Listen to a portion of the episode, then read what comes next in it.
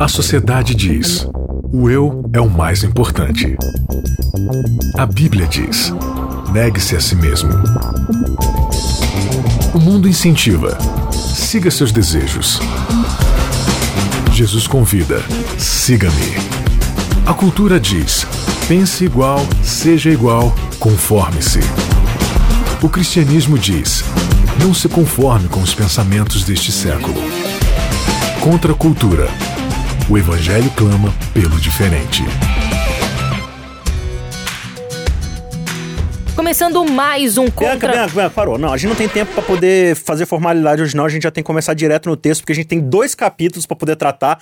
Tudo bom, Bianca? Tudo bom, Renatinho? oi, tudo oi. bom? Tudo bom? Tudo bom, Mayara? Oi, tudo oi, bom? oi. Você aí? Vambora, partiu. Lê aí, por favor. Oi. Respira. Não tem tempo de respirar, Bianca. Lê o texto aí, que são dois capítulos. Hoje a gente vai estudar o Isaac, capítulo Isaac, 10 Isaac, Isaac. e o capítulo 11. Respira. O evangelho vem pra trazer paz. Vamos Ah, lá. Isso é contra a cultura. Isso é contra a cultura. Seja bem-vindo, amigo ouvinte. É. Você que está aí acompanhando a Rádio Novo Tempo, você que está acompanhando o podcast, você que está acompanhando aí através das nossas redes sociais, através da internet aí. Muito obrigada pelo seu carinho de sempre. Ó, tô até falando acelerado duas vezes aí, Vai lá. tá? Dois. Maiara, tudo bem? Tudo bom, Bia? Tudo jóia, Isaac Rezende, afobado. Tudo bem, vamos logo. Pressa. Renatinho também tá aqui dirigindo o áudio pra gente. Obrigada demais pela sua participação de sempre aqui no Contra a Cultura. Episódio de número 11. Vamos pra capítulo 10 e 11 do livro de Romanos, a nossa temporada, o quinto evangelho. Título desse episódio: Deus não vota nulo. Então, já abra aí a sua Bíblia, vá acompanhando as leituras. Você pode interagir também com a gente através das redes sociais. A gente não vai ler tudo hoje, não temos esse tempo, são muitas, muitas coisas. E então a gente vai lendo alguns versos e apontando aqui algumas coisas e conversando sobre o assunto. Bora lá então estudar a Bíblia com a gente? Então vamos lá, capítulo 10, então. Capítulo 10, versículo de 2 a 4. Sei da dedicação deles por Deus, Paulo falando de Israel, mas é entusiasmo sem entendimento. Mera coincidência, né?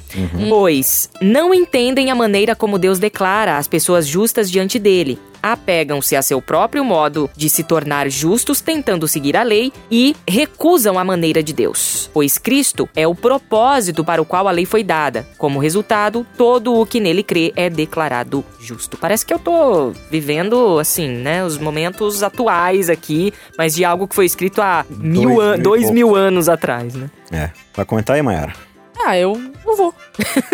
Então, comente, Ma... então, capítulo 10 de comente, Romanos. Mayara. Então, a gente não pode esquecer, como, como falamos no episódio anterior, que o capítulo 10 ele tá junto com o capítulo 9. Então, se nós quisermos entender aquilo que a gente já leu, né, no último episódio, agora o 10 vai dar continuidade. Então, Paulo tá seguindo na mesma linha de raciocínio ali que ele estava no capítulo 9. E ele vai começar a apresentar aqui os propósitos divinos, né? Com, com a eleição de um povo, com a, a entrega da lei, qual era o objetivo dessa lei e qual não era também o objetivo dessa lei e acabou se tornando, né? No final das contas, como nós lemos aí nesses três primeiros versos. Então ele vai agora, ele vai começar a mostrar qual era o propósito de Deus com Israel, qual era o grande objetivo. Por que, que foi chamado, por que, que recebeu leis, o que, que Deus queria com isso, não é mesmo, Isaac? Uhum. Então você vê aqui que Israel ele comete o erro crasso, que é o erro que nos aterroriza até hoje, Bianca. De falar assim, eu não aceito a justiça e o método de Deus para minha salvação. Porque é um paradigma humano, né? Com esse método não sobra nada para me vangloriar. Então Israel o tempo todo, desde a sua origem, tá tentando fazer o quê? Estabelecer a sua própria justiça. E Paulo diz assim: eles não entenderam a maneira como a qual de- Deus declara as pessoas justas e apegaram ao seu próprio modo de se justificar. E aí ele no verso 4 vai dizer um dos versos aí mais complicados de se entender, que é o fim da lei é Cristo. Né? Como resultado, todo aquele que nele crê, crê é declarado justo. O fim aqui não é fim de extermínio, de, de, de anulidade, né? Não. Qual que é a palavra? ô- Palavra Mayara? telos. telos, do grego alvo, objetivo, é, o ponto final, no sentido de que a lei toda ela tá apontando para Cristo. Né? E, e é interessante isso aqui, fazendo um paralelo com o próprio Cristo, né? Tem um verso que a gente usa muito nos nossos estudos bíblicos para falar da necessidade de ler a Bíblia, mas que está fora de contexto muitas vezes, né?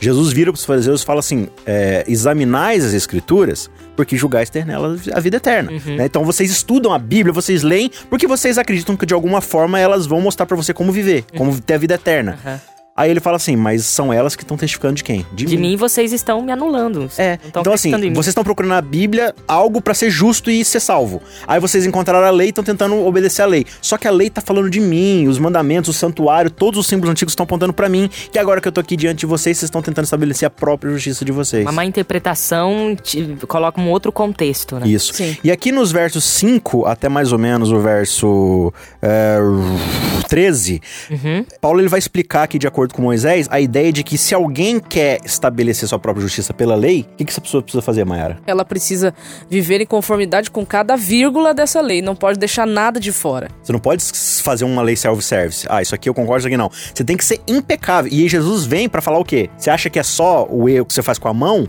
O que você faz com os olhos também? O que você faz em pensamento? Tudo é pecado. Ou seja, amplia Entendeu? a noção de Então, pecado, assim, né? se você quer ser salvo pela lei, você tem que ser irrepreensível. E aí o mais interessante é que parece que era, parece, né, que era justamente o propósito de Deus em mostrar que o ser humano depois que o pecado entrou, não tinha mais como ser irrepreensível.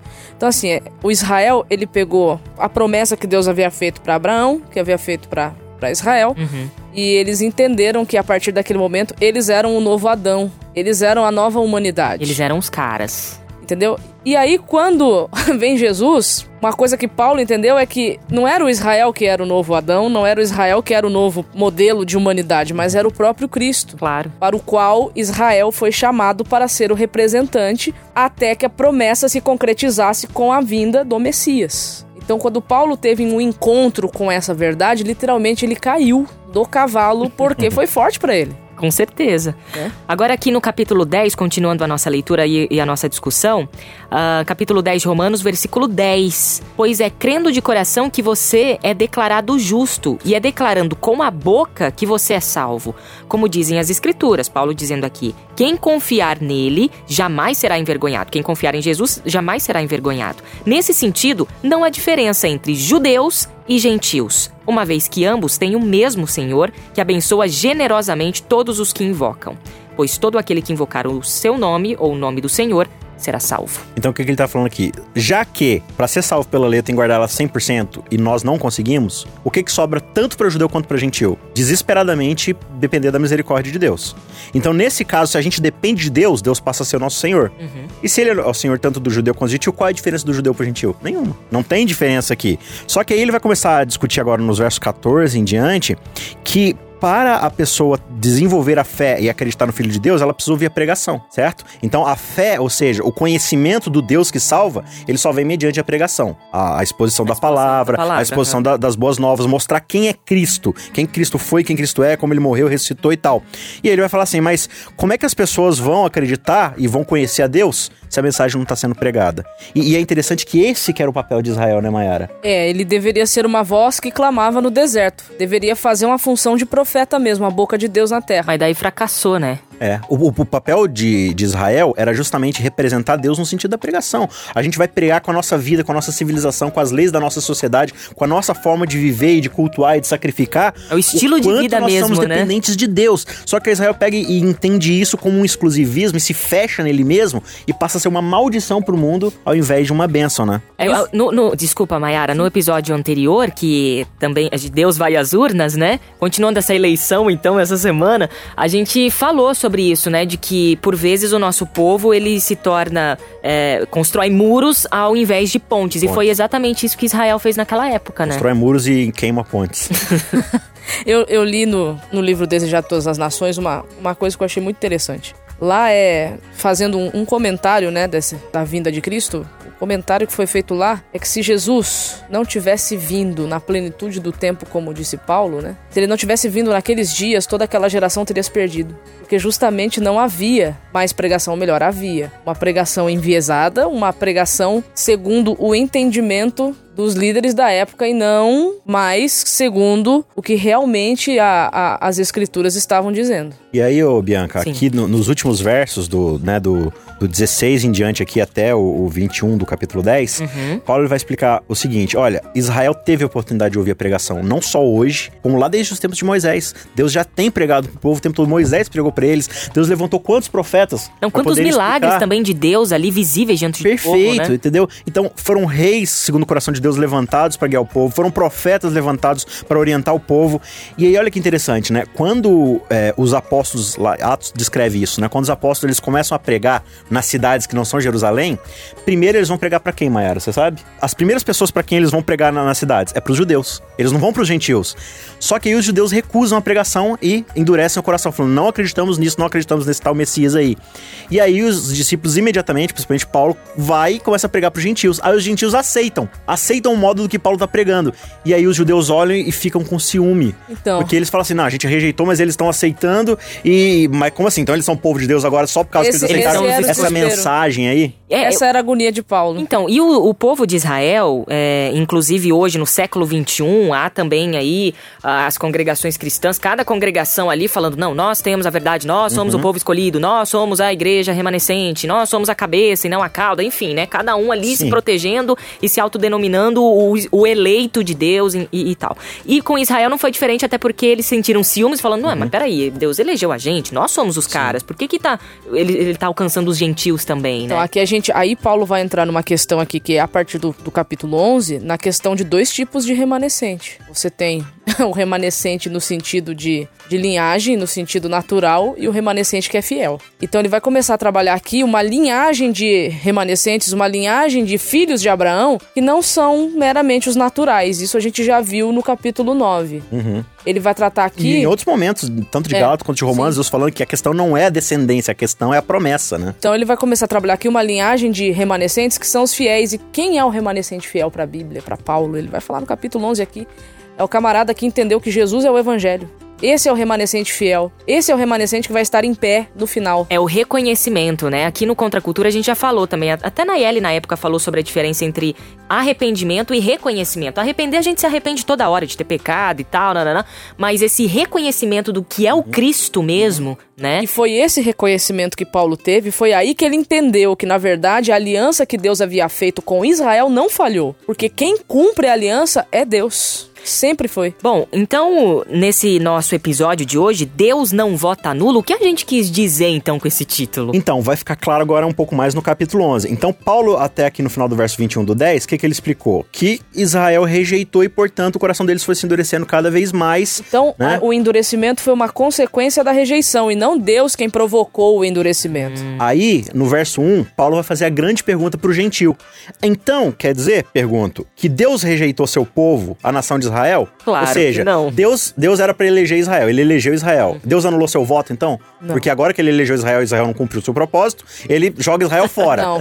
Claro que não, e aqui é aquela mesma expressão Então, de sempre. É, não, não essa, essa, essa expressão no, no grego quer dizer Deus me livre. É, é a expressão, no grego, é a expressão mais forte que alguém pode usar pra é, reprovar algo. Olha só. Claro que não, de forma alguma. Você tá louco, né? Pelo Tipo, amor de Deus. Não, de forma alguma, claro que não. E aí ele vai apresentar quatro provas, agora até o verso 7 mais ou menos, é, de que Deus não rejeitou Israel. A primeira prova dele é: eu sou Israel. Eu, como Paulo, eu sou filho de Benjamita, eu sou judeu. Eu sou judeu. Eu ouvi a mensagem da pregação e tô aqui hoje pregando pra vocês. Aliás, vocês só estão ouvindo a mensagem da pregação porque eu tô pregando pra vocês. Então, a primeira prova, eu sou judeu e tô, e tô aqui. Eu sou um remanescente, né? A segunda que ele vai falar aqui é, é no verso 2, de que Deus, ele, ele já reconheceu, e aí é aquela mesma história que a gente comentou no, no episódio anterior, de Jacó. Deus já elegeu Israel antes de conhecer as obras de Israel. Então, você acha que quando Deus elegeu Israel como povo, ele, eles falam assim: não, vou ver Israel pra ver no que, que vai dar? Você acha que Deus fez essa pergunta? eu falo assim: eu vou escolher esse povo vou, e vai dar ruim. Vou fazer um teste. Vamos lá, é. teste um. Ele já sabia no que ia dar, mas diz aqui que ele os escolheu de quê? De antemão, independente das suas obras. E aí depois ele vai citar o quê? Ele vai citar o caso do profeta Elias. Porque Elias chega para Deus e fala assim: Deus, só sobrou eu de remanescente aqui, só eu que sou fiel, só eu que acredito em ti. Ele falou: não, não, não, não. Eu levantei quantos profetas lá que, que não gostam não de Baal? Os joelhos Sete 7 mil profetas. Ou seja, você não é o único, existe um remanescente dentro do meu povo. E aí, nos versos 5 em diante, ele vai aplicar isso ao povo que existe hoje. Dentro de Israel, a nação de Israel foi rejeitada. Mas existe um remanescente dentro do remanescente. Aí, é, eu posso. Um eleito dentro do eleito. posso né? indicar um, uma literatura? Claro, mas. Deve. Né? Eu indico essa aqui, ó. Nosso Criador e Redentor. Mostra lá pro povo pro pessoal que tá acompanhando aí nas redes sociais. Nas Press, terceira margem do rio, né? Assim, no Nasp Store. Isso. E aqui nesse livro, ele comentando sobre exatamente essa, esse bloco de assuntos aqui, ele vai falar o seguinte: que os israelitas que permaneceram crentes, fiéis a aliança que Deus havia feito com eles, mesmo ainda não tendo reconhecido plenamente o Messias, mas eles permaneceram fiéis buscando, eles continuam como o remanescente fiel de Israel. Então isso mostra que Deus ainda não desistiu de ninguém, muito menos dos judeus. E uma coisa que ficou também, até falei antes da gente começar a gravar aqui, né? Que esse capítulo me trouxe a, a- o insight de que a obra continua. Sim. A obra continua com israelitas ou com gentios. Porque a obra não é de igreja A, de igreja B, de nação A, de nação B. A obra é de Deus e ele convida o seu Israel para participar. Hoje, quem é o Israel de Deus? Paulo já falou em Gálatas, é todo aquele que recebe Cristo como seu Senhor e Salvador. Reconhece E ele, Cristo. e ele recitou aqui no verso 10, no capítulo 10, né? O que confessa com sua boca que Deus é Senhor e absorve isso no seu coração. Ou seja, a- ele começa a viver essa realidade, né? Agora, no verso 5, ele fala desse remanescente, né? 11 Mayara, 5. lê fazendo favor aí o 11 e 5, porque essa versão aqui não usa essa expressão. É, aqui- Lê o 5 e o 6. Tá, Então, capítulo assim, 11 de Romanos, e versos 5 5 e 6. Assim, pois, também agora, no tempo de hoje, sobrevive um remanescente segundo a eleição da graça. Ou seja, segundo a eleição do quê? Do amor de Deus, da Ou graça. seja, a- só sobrou um povo que é obediente a todos os mandamentos, é isso? Não. Não, sobrou um povo que reconheceu a Cristo como soberano e misericordioso. E o verso 6. E se é pela graça, já não é pelas obras. Do contrário, a graça já não é graça. Então, a- quando a gente fala assim que não, eu sou remanescente porque eu obedeço toda a lei. Já era. Cara, você você, você tá, tá indo pelo mesmo caminho que Israel foi Israel no, passado. no passado. Aí você entra numa soberba. A mesma soberba E é o que grande eles problema de enfrentaram. Israel. Uhum. Então, era- sob, sob essa ótica, nós somos povo de Israel. E, aí- e é isso que ele vai falar no verso 7. Portanto, a situação é essa. Por que, que a maioria do povo de Israel não encontrou o que buscava? Só apenas alguns. Porque eles tentaram estabelecer a sua própria justiça. Ou seja, Deus vem com a sua graça, com a sua misericórdia, e aí Israel fala: Não, eu, eu tenho a minha própria justiça para oferecer. E aí Deus fala assim: Não, mas é pela minha graça. E aí, quanto mais Deus vai oferecendo a sua graça, mais Israel vai rejeitando essa graça. E aí ele diz aqui que o coração deles vai sendo endurecido, né? Por que, que, Deus, por que, que diz aqui que Deus está endurecendo o coração deles? E ele vai citar aqui dois exemplos do Antigo Testamento, um de Davi e outro do profeta aqui, acho que é Isaías, né? É, de que o povo de Israel foi endurecendo. Não é que Deus obrigatoriamente pegou o coração deles e endureceu. É que quanto mais Deus vai forçando, forçando, entre aspas aqui, quanto mais Deus vai empurrando a graça dele para Israel, mais Israel vai impedindo. Então, quando ele diz assim, Deus endureceu Israel, é porque o ato de graça de Deus de oferecer a Israel fez o coração de Israel se endurecer cada vez mais. E é a mesma coisa do faraó do Egito. Não é que Deus obrigou o faraó a não querer soltar o povo. Quanto mais Deus insta com o faraó pra, pra soltar o povo, mais o faraó vai resistindo. É por Olha, isso em que cima- Deus, né? Em cima disso que vocês estão dizendo, nesse livro que, que eu mostrei aqui, olha, olha que legal que fala aqui na página 142. O povo que é verdadeiramente remanescente, ele não determina quem é o verdadeiro Israel mediante suas observâncias religiosas. Eles são escolhidos pela Que graça de massa. Deus. Que bênção, que bênção. Me veio também uma questão que a gente já citou, falando que o próprio Cristo pode ser bênção para uns e maldição para outros. mas É é a pedra de tropeço. Ele fala que Cristo como sendo uma pedra de tropeço. É, um- é a pedra de esquina, Uhum. mas que para muitos se transformou em, em pedra de tropeço. Bom, versículo 11, eu posso dar Sim, continuidade sim. aqui. Então, versículo 11 do capítulo 11 Isso. de Romanos, tá? Acaso o povo de Deus tropeçou e caiu sem possibilidade de se levantar? Claro que não. Deus Mesma me expressão de livre. novo, é. Deus me livre. Foram desobedientes e por isso Deus tornou a salvação acess- acessível aos gentios para que seu próprio povo sentisse ciúmes. Se os gentios foram é, enriquecidos porque os israelitas fracassaram ao rejeitar a salvação que Deus lhes oferece, imaginem como será maior a bênção para o mundo quando Israel for plenamente Ou restaurado. seja, você vê que se, se Israel tivesse cumprido a vontade de Deus de ser bênção para os outros povos, quão grandioso ia ser isso. Só que não, o que, que eles fizeram? Eles rejeitaram, e por causa desse dessa rejeição, desse endurecimento, o evangelho rompeu a casca do judaísmo e, e floresceu para os gentios, né? E aqui é interessante, ô Mayara, que a gente de novo coloca outro verso em perspectiva. Lembra quando a gente leu lá no capítulo 8, acho que o verso 24, né? Todas as coisas cooperam para, o bem. daqueles que de novo, a gente Deus. pega esse versinho e lê lá no, no nosso culto, né? Totalmente isolado, viu? Você, essa doença vai. Legal. Mas aqui a gente vê de fato do que, que Paulo tá falando. Ele fala assim: olha, é, Israel caiu e isso é uma desgraça. Mas é por causa dessa desgraça que agora Deus vai utilizar dessa situação para poder salvar os gentios, né? E aí ele conclui dizendo: olha, é, se, se, se é- nessa desgraça toda Deus fez essa bênção maravilhosa, imagina o que, que acontece quando você é obediente. Entendeu? Então nós, nós já estudamos 11 capítulos. 11 Romanos, de aham. Romanos. E aqui diz assim, ó, que o propósito de Paulo em Romanos, do capítulo 1 ao 8, foi o de estabelecer que não existe para Israel nenhum... Israel aqui no sentido... Não no sentido étnico, né? Sim. Nenhuma possibilidade de participação na aliança com base em identidade racial ou carnal. E aí, do, do 9 ao 11, né, que é o tema que nós estamos estudando Hoje. hoje, ele vai dizer que Paulo está dizendo aqui que o cumprimento final da fidelidade de Deus para com sua aliança durante a era messiânica é para todos e não é apenas para uma nação exclusiva. Então isso a gente pode trazer para os nossos dias, né? E falar cuidado, você que é um exclusivista e que acha que bate no peito orgulhoso que é o dono da verdade. Cuidado. Foi a mesma coisa que aconteceu com o povo de Deus no passado. Sim. Exatamente. E isso po- pode ter trazido um custo muito alto, né? Exatamente. Teve já. A gente tá terminando o nosso tempo, falta quatro minutos para pro término desse episódio, mas a gente já teve um episódio em séries passadas, Isaac, para falar sobre o tal enxerto. Isso. Inclusive teve um título eh, específico Enxertados, né? de Bem um lembrado episódio. Renatinho, inclusive. O- e Paulo, ele apresenta aqui, ele A faz do de enxerto. novo, né, a ideia do enxerto. Como é que ele apresenta essa ideia? Lá a aqui? gente, a gente leu João, é João 8, né? Eu posso estar enganado, que fala do é, se permane- permaneceis em mim na 15. videira, 15, 15. Né? Ele fala do permanecer na videira. Que, você vê que Jesus já faz esse apelo, né? Mas aqui do verso 16 do capítulo 11 de, de Romanos até mais ou menos o 24 ali, Paulo vai usar de novo esse exemplo da, da- da- dessa figueira, né? Dessa, dessa raiz. Ele fala assim, ó, se a raiz é santa, todos os ramos e frutos são santos também, né? E aí o que, que ele fala? Israel são os ramos que nasceram da raiz que é Cristo, né? Então, a- o tronco, ali, a raiz toda a árvore é Cristo. E aí, os ramos são Israel. E aí ele diz aqui que por causa da soberba do coração de Israel, de, de justamente não querer produzir frutos, Jesus já falou lá, o que acontece com os ramos que não produzem frutos? Corta. São cortados. E o que, que são os frutos? São a mensagem da pregação para a salvação dos gentios. Então, já que, que eles não produziram esses frutos e por causa da soberba, eles foram cortados, eles são podados. E aí, vocês que eram de figueiras bravas, vocês que eram de, de mato, assim, Você vocês foram gentil, hein? tirados e foram enxertados na videira. E já que vocês são enxertados, vocês se tornam santos. Só que aí tem um problema. Agora que vocês estão vendo que eles rejeitaram e vocês estão aceitando, o que, que vocês estão sentindo no coração de vocês? A mesma coisa. Soberba. Vocês estão achando que agora vocês são melhores que os judeus. E vocês não estão querendo. Lá na igreja de Roma, eram os gentios que estavam oprimindo os judeus. Não era Olha o que coisa contrário. interessante. Ou seja, a gente aceitou vocês não, então vocês são inferiores. Ele falou: ó, deixa eu só lembrar pra vocês, gentios, que hoje estão aqui na árvore.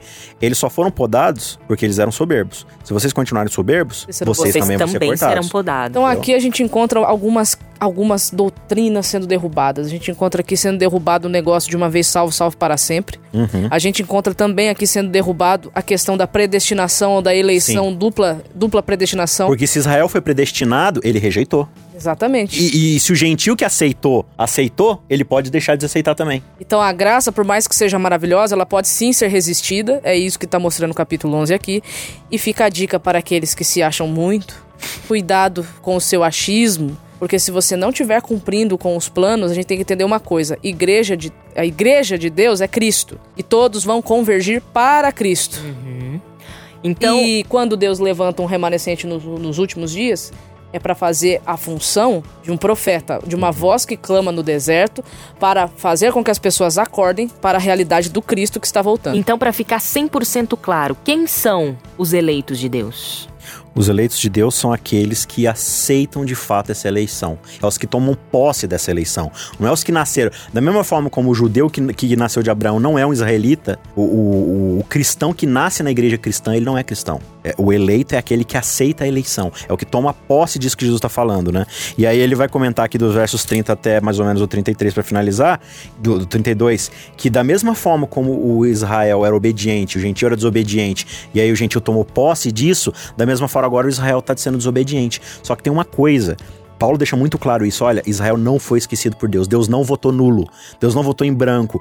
Ele vai cumprir sua promessa. Então, qualquer israelita, qualquer judeu hoje, da mesma forma como vocês gentios fizeram, se aceitar hoje que Cristo é o Senhor e confessar isso com sua boca e viver isso no seu coração, você vai sim ser aceito por ele. E aí ele vai ler aí os versos 34 até o 35, lê pra gente. Pois quem interessante. conhece os pensamentos do Senhor? Quem sabe o suficiente para aconselhar o Senhor? Quem lhe deu primeiro alguma coisa para que ele precise depois retribuir? Pois todas as coisas vêm dele, existem por meio dele e são para ele. A ele seja toda a glória para sempre. Amém. Só lhe deu glória. Final de mais um episódio aqui do Contra a Cultura. Deus não vota nulo, meu irmão. Então na semana que vem a gente dá sequência aqui. Tá terminando, tá Acabando. terminando aí a temporada e também o livro de Romanos. Na semana que vem nós vamos pro capítulo, pros capítulos 12 e 13, 12, né? isso aí. Muito bem, a gente tá, tá aí no finalzinho, mas que estudo enriquecedor. Hoje foi bem né, Denso. rapidinho, denso, mas deu pra pegar bem a ideia. E ó, fica uma dica, galera: leia o capítulo todo e, e- e depois depois escuta o Contra a Cultura. Porque às vezes você fica assim, ah, mas não tô entendendo esses versos. Aí, poxa, leia, né? Isso aí. Vai lá e tal. É bacana porque daí você acompanha a nossa linha de raciocínio. Isaac Rezende, até semana que vem. É, se assim formos eleitos. Você tá mais calmo? Agora que deu. Maiara, até semana que vem. Até semana que vem. Valeu, Renatinho. Até semana que vem, você que nos acompanha. Contra a cultura. O evangelho clama pelo diferente.